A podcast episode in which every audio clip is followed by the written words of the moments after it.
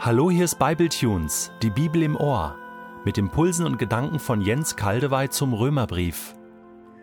Ich lese in der neuen Genfer Übersetzung Römer 12, die Verse 3 bis 8. Ich rufe daher aufgrund der Vollmacht, die Gott mir in seiner Gnade gegeben hat, jeden einzelnen von euch zu nüchterner Selbsteinschätzung auf. Keiner soll mehr von sich halten, als angemessen ist.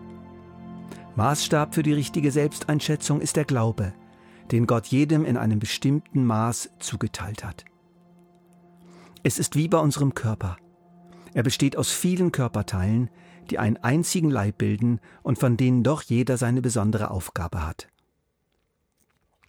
Genauso sind wir alle, wie viele und wie unterschiedlich wir auch sein mögen, durch unsere Verbindung mit Christus ein Leib. Und wie die Glieder unseres Körpers sind wir einer auf den anderen angewiesen. Denn die Gaben, die Gott uns in seiner Gnade geschenkt hat, sind verschieden. Wenn jemand die Gabe des prophetischen Redens hat, ist es seine Aufgabe, sie in Übereinstimmung mit dem Glauben zu gebrauchen. Wenn jemand die Gabe hat, einen praktischen Dienst auszuüben, soll er diese Gabe einsetzen. Wenn jemand die Gabe des Lehrens hat, ist es seine Aufgabe zu lehren. Wenn jemand die Gabe der Seelsorge hat, soll er anderen seelsorgerlich helfen. Wer andere materiell unterstützt, soll es uneigennützig tun. Wer für andere Verantwortung trägt, soll es nicht an der nötigen Hingabe fehlen lassen. Wer sich um die kümmert, die in Not sind, soll es mit fröhlichem Herzen tun. Mit Römer 12 haben wir einen neuen Raum betreten, den Raum der christlichen Lebenspraxis. Das betrifft die Gesinnung und die Gedanken, das betrifft das Leben in der Gemeinde und in der Gesellschaft. Auf all das geht Paulus jetzt ein. In den Kapiteln 1 bis 11 hat er uns dafür guten Grund gegeben, uns dafür ausgerüstet, dazu motiviert, und zwar kräftig. Ich habe euch vor Augen geführt, wie groß Gottes Erbarmen ist. So fasst Paulus diese Kapitel zusammen. Im nächsten Satz bereitet er dann den Rest des Briefes vor. Die einzig angemessene Antwort ist die das. Also Römer 12 bis 16 oder vielleicht etwas genauer Römer 12 bis 15 ist die praktische Antwort auf das Erbarmen Gottes in Jesus Christus. Und da sind wir jetzt, bei einer vielfältigen Reaktion auf das Erbarmen Gottes.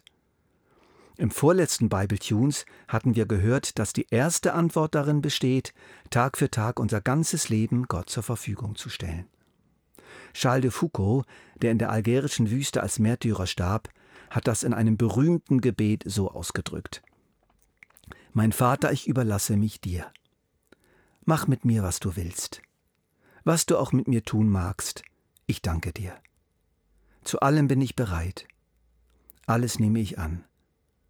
Wenn nur dein Wille sich an mir erfüllt und an allen deinen Geschöpfen, so ersehne ich weiter nichts.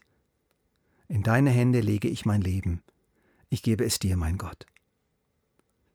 Die zweite Antwort, die wir ebenfalls unser ganzes Leben lang beständig praktizieren sollen, beinhaltet, dass wir unser Denken erneuern, das heißt unser inneres Wollen und Trachten und Streben, dass wir im Licht des Geistes Gottes unsere Gedanken und Beweggründe prüfen und notfalls korrigieren.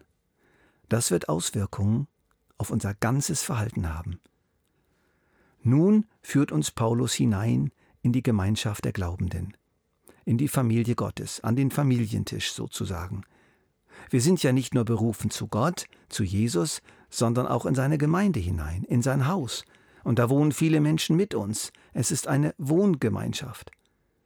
Ich hatte euch in der letzten Botschaft erzählt, dass der Ehrgeiz eine treibende Kraft in meinem Leben war. Dazu gehörte, dass ich mehr sein wollte, als ich bin, dass ich nicht zufrieden war mit meinen Grenzen, mich oft minderwertig fühlte und mich schämte. Ich glaube aber, ich bin nicht der Einzige.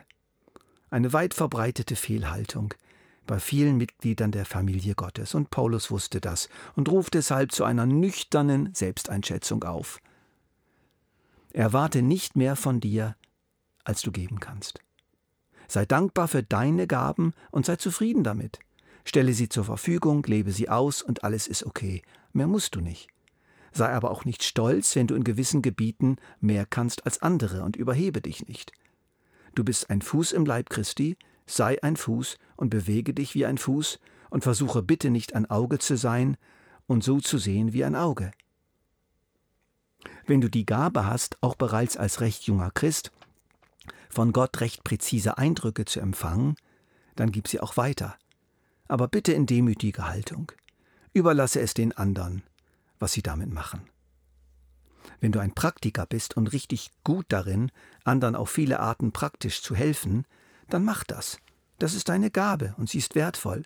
Versuche bitte nicht daneben noch Prophet und Bibellehrer und Leiter zu sein, es sei denn, du hast wirklich mehrere Gaben und all das macht dir Freude.